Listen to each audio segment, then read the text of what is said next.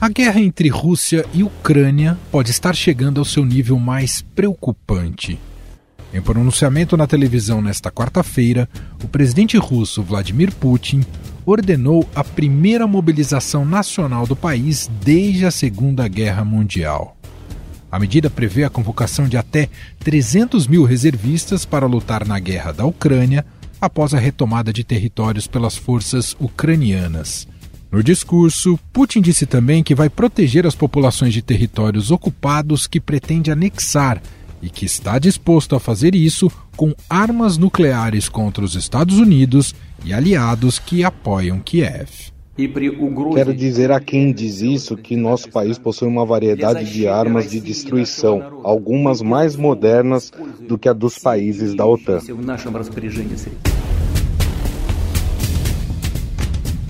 As duas regiões separatistas do Donbass, Donetsk e Luhansk, junto com Kherson e Zaporizhia, pretendem conduzir as votações de um referendo sobre serem anexadas pela Rússia, ainda nesta semana, em um ato que busca impedir as investidas ucranianas.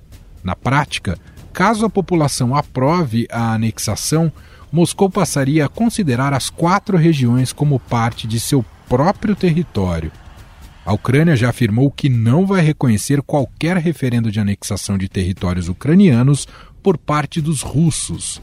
Em discurso por vídeo na ONU, nesta quarta-feira, o presidente ucraniano Volodymyr Zelensky disse que a Rússia patrocina o terrorismo.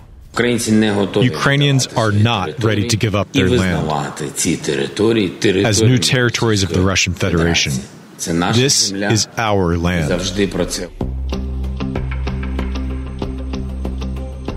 No entanto, é improvável que os países ocidentais permitam o uso de seus equipamentos militares para atacar uma região que a Rússia considera sua. Uma das condições para que os aliados da OTAN enviassem armamentos pesados para Kiev era o de não utilizá-los contra territórios russos. Então, uma mudança de postura dos Estados Unidos, que continuam, é claro, se recusando a entrar na guerra, recusando qualquer ataque direto contra as tropas russas, mas providenciam mais ajuda ao ucraniano Volodymyr Zelensky. Vale lembrar que em 2014, forças russas invadiram a Crimeia e Putin a anexou depois que as autoridades recém-instaladas organizaram às pressas um referendo de secessão que teria garantido o apoio de 97% dos eleitores. O presidente russo Vladimir Putin assinou hoje um tratado que anexa a península da Crimeia à Federação Russa. Ele afirmou que não pretende incorporar qualquer outro território ucraniano. As ameaças de usar armas nucleares já aconteceram no discurso inaugural da guerra, em 24 de fevereiro, quando Putin prometeu usá-las contra quem interviesse no conflito. Весь ход развития событий и анализ поступающей информации показывает. Ao todo, as Forças Armadas russas têm cerca de 900 mil homens na ativa, número que subirá para mais de um milhão em 2023. Além disso, o país tem o maior arsenal nuclear do mundo. A Ucrânia tinha, antes da guerra, cerca de 200 mil soldados e 900 mil reservistas, mas mobilizou toda a sua população masculina de 18 a 60 anos na prática. O presidente da Rússia, Vladimir Putin, anunciou nesta quarta-feira uma mobilização parcial dos russos em idade de combate e advertiu que está disposto a utilizar todos os meios na defesa do país. Putin também acusou os países ocidentais de quererem destruir a Rússia, além de fazerem uma chantagem nuclear.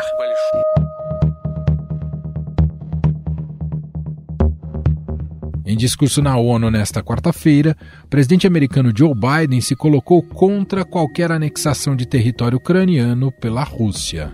Um proeminente membro do Conselho de Segurança do, da ONU invadiu o seu vizinho, tentando apagar um Estado soberano do mapa. A Rússia vergonhosamente violou o coração da Carta das Nações Unidas. Nada é mais importante do que a clara proibição contra os países tomarem territórios de outros países por força. Também na ONU, o presidente francês Emmanuel Macron criticou a apatia de quem não se coloca contra a guerra. Aqueles que estão em silêncio agora sobre esse novo imperialismo mostram um novo cinismo que está destruindo a ordem global, sem a qual a paz não é possível.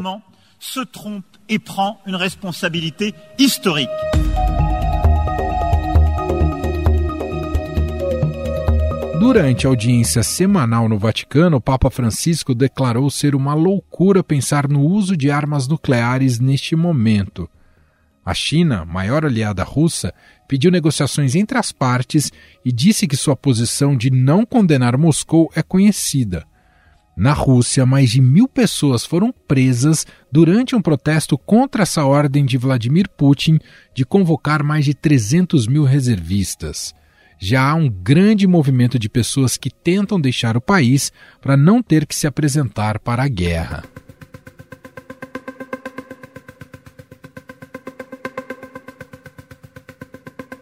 Aqui no Brasil, os candidatos à presidência também têm se posicionado sobre o conflito entre Rússia e Ucrânia. O presidente Jair Bolsonaro tem adotado a neutralidade para falar sobre a guerra. Sua explicação é a dependência comercial que o Brasil tem em relação aos russos. Nós não vamos aderir a essas sanções econômicas. Se eu não tivesse em posição de equilíbrio, vocês acham que nós teríamos fertilizante no Brasil? Como é que estaria o nosso produto do campo? Como é que estaria a nossa, a nossa segurança alimentar e a segurança alimentar de mais de um bilhão de pessoas pelo mundo?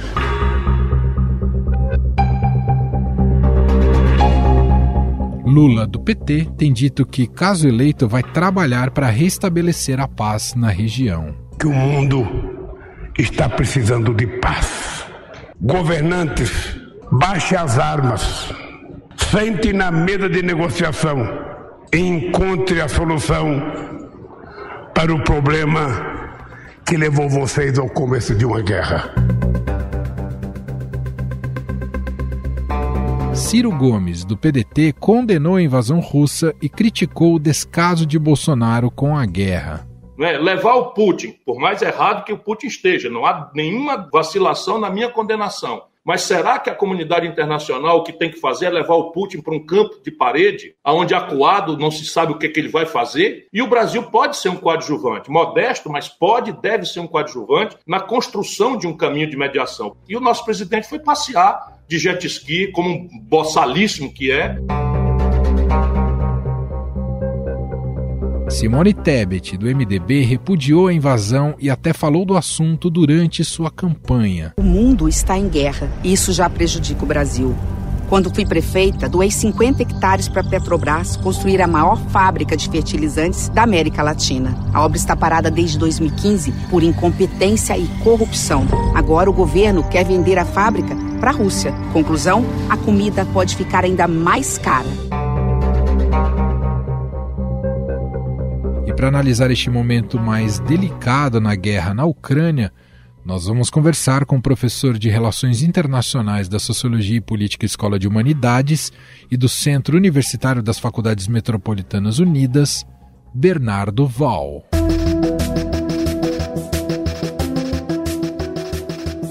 Tudo bem, professor? Seja muito bem-vindo. Obrigado por ter aceito aqui ao nosso convite. Olá, Emanuel. É um prazer estar aqui no podcast Estadão Notícias. Professor, o gesto de Vladimir Putin, ou melhor, seu, sua convocação e suas ameaças feitas nessa quarta-feira, são sinais de desespero pelo atual estágio da guerra?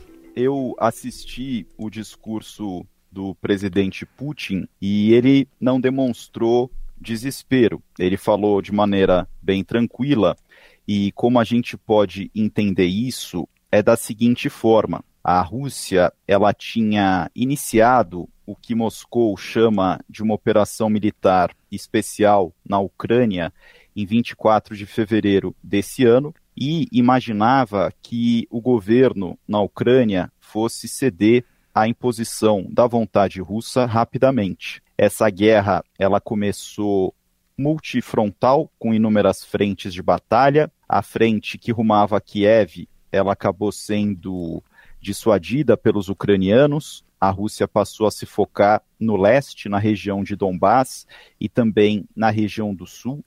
e mais recentemente houve contraofensiva ucraniana nas regiões de Kharkiv no leste e Kherson no sul, o que nos leva agora a essa medida do presidente Putin de fazer uma convocação e também responde ao que entende como ameaças de armas nucleares por parte do Ocidente. É importante a gente ver essa guerra no seu contexto geopolítico mais amplo, da expansão da OTAN para o leste europeu e como a Rússia ela percebe isso como sendo uma ameaça às suas fronteiras a oeste. Aparentemente, professor, esse novo plano da Rússia, eu tenho lido isso em algumas análises, em alguns textos de analistas internacionais, né, de observadores ali sobre a guerra, mas eu queria te ouvir.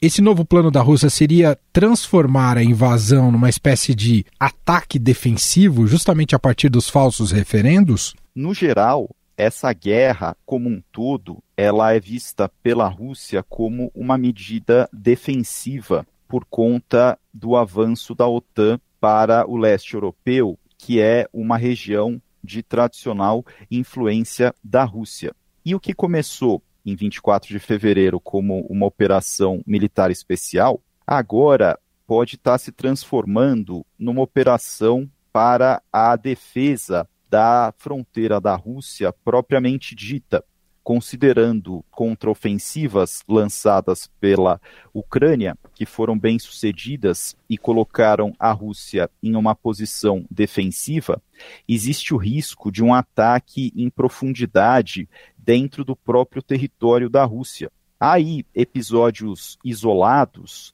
de ataques dentro do território da Rússia que são pequenos se a gente levar a guerra em consideração como um todo, mas isso é visto pela Rússia como uma ameaça.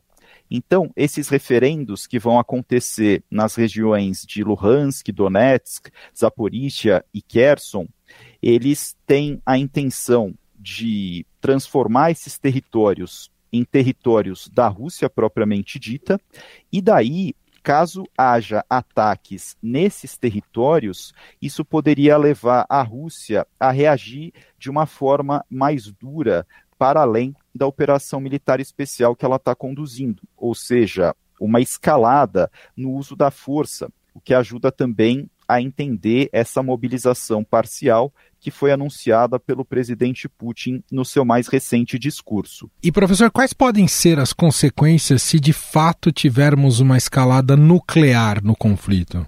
Essa é uma questão muito interessante porque não se discutia armas nucleares com essa intensidade há bastante tempo.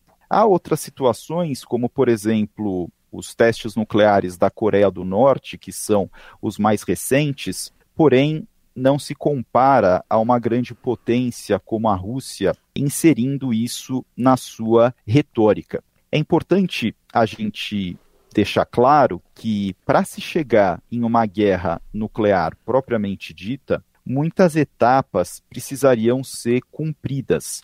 Ou seja, quando o presidente Putin ele fala sobre a questão nuclear, embora no discurso dele ele não tenha falado da Rússia propriamente dita, ele falou mais da ameaça do Ocidente e que a Rússia tem os instrumentos para retaliar, certo? Isso é uma questão importante. Quando ele coloca isso na sua retórica, é para ter mais um efeito justamente discursivo. Ele buscar dissuadir a Ucrânia e o Ocidente através dessa ameaça. Então, justamente ao se falar de armas nucleares, a narrativa ela tem esse papel de ameaça. Para se chegar a uma guerra nuclear propriamente dita, muitas etapas precisariam ser cumpridas e, como se diz, não há vencedores em uma guerra nuclear, porque ela acaba aniquilando ambos os lados, e é improvável que ela venha a acontecer, porque seria a destruição mútua assegurada. Não falo impossível, porque esse cenário existe. Uhum. O Putin ele tem agido de maneira mais arriscada, né? Ele aposta cada vez mais alto e a gente não pode descartar esse cenário. Mas ele é bastante improvável e a retórica de armas nucleares ela tem aqui um papel mais de dissuasão em relação às ações da Ucrânia e dos países ocidentais que a apoiam. Por falar em apostar alto, com a convocação, com o discurso dessa quarta-feira do Putin, professor, ele não alimenta também uma maior revolta interna? Essa é uma questão interessante pelo seguinte: quando o Putin lançou a operação militar especial, a ideia era justamente envolver o mínimo possível de cidadãos russos para evitar quaisquer insatisfações relativas a esse conflito. Então, era mais o pessoal profissional que estava lutando, até por isso que a Rússia ela chama de operação militar especial e não uma guerra declarada, porque a guerra declarada ela teria aí né, essa possibilidade de convocação de mais pessoas e qualquer insucesso né, poderia reverter numa diminuição do apoio ao Putin. Porém, agora essa situação ela muda. Está tendo essa convocação é, parcial, certo? E é interessante destacar que serão cerca de 300 mil os convocados, e esse é um número bastante baixo, se a gente pensar na população como um todo, são os reservistas e entre os reservistas, especialmente aqueles que já têm conhecimento e experiência militar. As notícias, elas mostram que a procura por voos de ida e ir embora da Rússia aumentaram bastante, mas ainda assim, talvez esteja cedo para a gente ver como isso vai impactar a Rússia como um todo, porque tem muitas pessoas que elas acabam se alinhando ao discurso do Putin e também tem muitos grupos nacionalistas que estavam defendendo medidas mais duras da Rússia em relação a essa guerra. E é justamente isso que o Putin vai fazer agora. Então, ele volta a ter apoio desses grupos que se manifestaram abertamente recentemente, criticando o Putin em relação à sua conduta na guerra. Então, ao tomar essa medida, o Putin também ele está agradando determinados grupos políticos domésticos. Bom, nessa quarta-feira já tivemos várias reações né, no plano internacional, até porque está ocorrendo a Assembleia Geral da ONU em Nova York. O presidente Joe Biden fez um duro discurso né, contra o Putin, como era esperado, né, tentou ali liderar, digamos, uma reação da comunidade global, né, fez esse tipo de convocatória.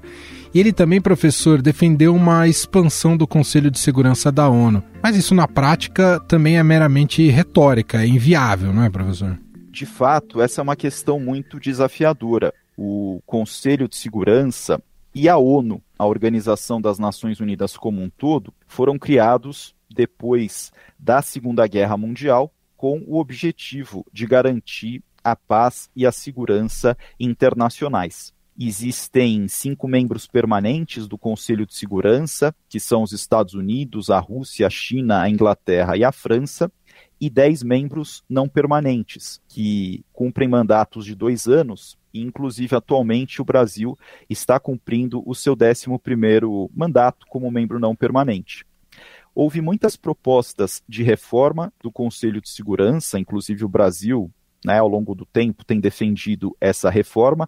Outros países também defendem, porém, na prática, para implementá-la é algo muito desafiador porque existem diversos interesses envolvidos, é, trata-se de um assunto sensível, então operacionalizar essa reforma é algo muito difícil. Então fica algo mais no campo da retórica mesmo. Os países defendem a reforma, mas na hora de realizá-la, por conta de uma série de interesses, ela acaba não acontecendo. A tendência é que esses países do Ocidente, OTAN, Estados Unidos, reforcem o suporte, ampliem o, o, suporte de armas, a envio de armas à Ucrânia diante das novas ameaças, professor? A Ucrânia, ela foi bem sucedida nas suas mais recentes contraofensivas em relação à Rússia, o que pode animar os países ocidentais a continuarem apoiando a Ucrânia, a continuarem enviando armamentos. Então, por conta dessas contraofensivas, é provável que os estados ocidentais continuem apoiando a Ucrânia, mas tem uma variável importante também que precisa ser levada em consideração, é que o inverno no hemisfério norte ele está chegando. Essa é uma variável importante porque os países europeus eles dependem do fornecimento de gás russo e a energia no inverno, entre outras coisas, ela tem a importância de aquecimento da população. Então é necessário a gente observar se essa variável não vai afetar aí essa vontade ocidental de apoiar a Ucrânia. Eu acredito que o Ocidente vai sobreviver à chegada do inverno, por assim dizer, e vai continuar apoiando a Ucrânia, porque essa guerra, de certa forma, é uma guerra ocidental contra a Rússia através da Ucrânia e tem aí uma dimensão geopolítica muito importante. Então, o inverno é uma variável importante, porém, é uma disputa entre visões de mundo, Ocidente e a Rússia, que ela acaba se elevando além da questão do clima, da questão do inverno que vai chegar. Professor, o Putin está cada vez mais isolado e isso passa também por uma postura mais crítica recente da China e da Índia? Ele está isolado diante dos países ocidentais. É importante a gente lembrar o seguinte: quando teve a dissolução da União Soviética em 1991, o Ocidente tentou atrair a Rússia para aí um entendimento e para resguardar o processo democrático na Rússia. Porém, paralelamente, estava acontecendo a expansão da OTAN. Quando Putin chegou ao poder, ele tinha como objetivo colocar a Rússia novamente no patamar de uma potência global, e esse avanço da OTAN para o leste europeu o preocupou bastante, levando a medidas como a guerra contra a Geórgia em 2008, a tomada da Crimeia em 2014 e essa invasão militar na Ucrânia em 2022. Isso levou a uma reação ocidental que buscou isolar a Rússia através da imposição de sanções, porém a Rússia ela deixou de olhar apenas para a Europa e passa a olhar também para o leste, para o Oriente, para países como a China e a Índia. A retórica da China e da Índia, ela pode ter se mostrado mais recentemente de uma forma mais dura em relação à Rússia, mas na prática, a China e a Índia estão comprando muito petróleo da Rússia, o que acaba compensando o fato da Europa estar tá comprando menos. É claro que a Rússia está vendendo por um preço mais barato, mas de qualquer forma ela continua ganhando e isso apoia o esforço de guerra. Então a Rússia, ela no geral está isolada, mas ela não está 100% isolada como pode parecer. Ainda assim, a Rússia ela tem algum apoio de outros países que costumam também questionar a ordem internacional liderada pelo Ocidente, que são o caso da China e da Índia. Para a gente fechar, professor, sob a luz deste evento dessa quarta-feira, dessa convocatória do discurso do presidente Vladimir Putin na Rússia, imaginar um desfecho para a guerra é, se torna cada vez mais imprevisível? Olha, Emanuel, aqui vale a gente lembrar do clássico pensador ocidental do fenômeno da guerra, que é o Karl von Clausewitz, que era um general prussiano do século XIX. Ele diz no seu livro Da Guerra que a guerra é o reino da incerteza. Por mais que nós façamos previsões, novidades sempre podem acontecer. O caso dessa contraofensiva ucraniana, a gente não estava antecipando isso na sua importância. Uhum. E a Rússia agora ela também tomou medidas para fazer frente a esse avanço da Ucrânia. O que a gente pode desenhar aqui como um cenário que me parece provável é que por enquanto, nenhuma das partes envolvidas nesse conflito está disposta a ceder. Ou seja, a guerra ela vai continuar. As perspectivas para negociações diplomáticas elas estão distantes. Muito mais distante também está uma, um eventual armistício e também uma posterior paz entre os dois países.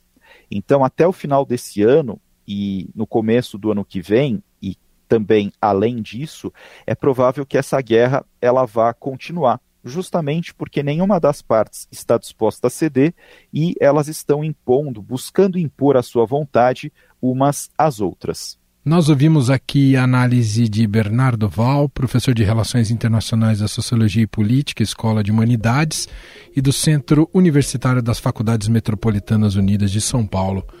Professor, muito obrigado aqui mais uma vez pela entrevista, um abraço e até uma próxima.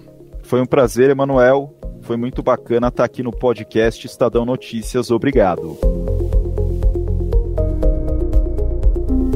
Estadão Notícias. E este foi o Estadão Notícias de hoje, quinta-feira, 22 de setembro de 2022. A apresentação foi minha, Emanuel Bonfim. Na produção, edição e roteiro, Gustavo Lopes, Jefferson Perleberg, Gabriela Forte e Ana Luísa Antunes. A montagem é de Moacir Biasi. Escreva pra gente no e-mail podcast@estadão.com. Um abraço para você e até mais.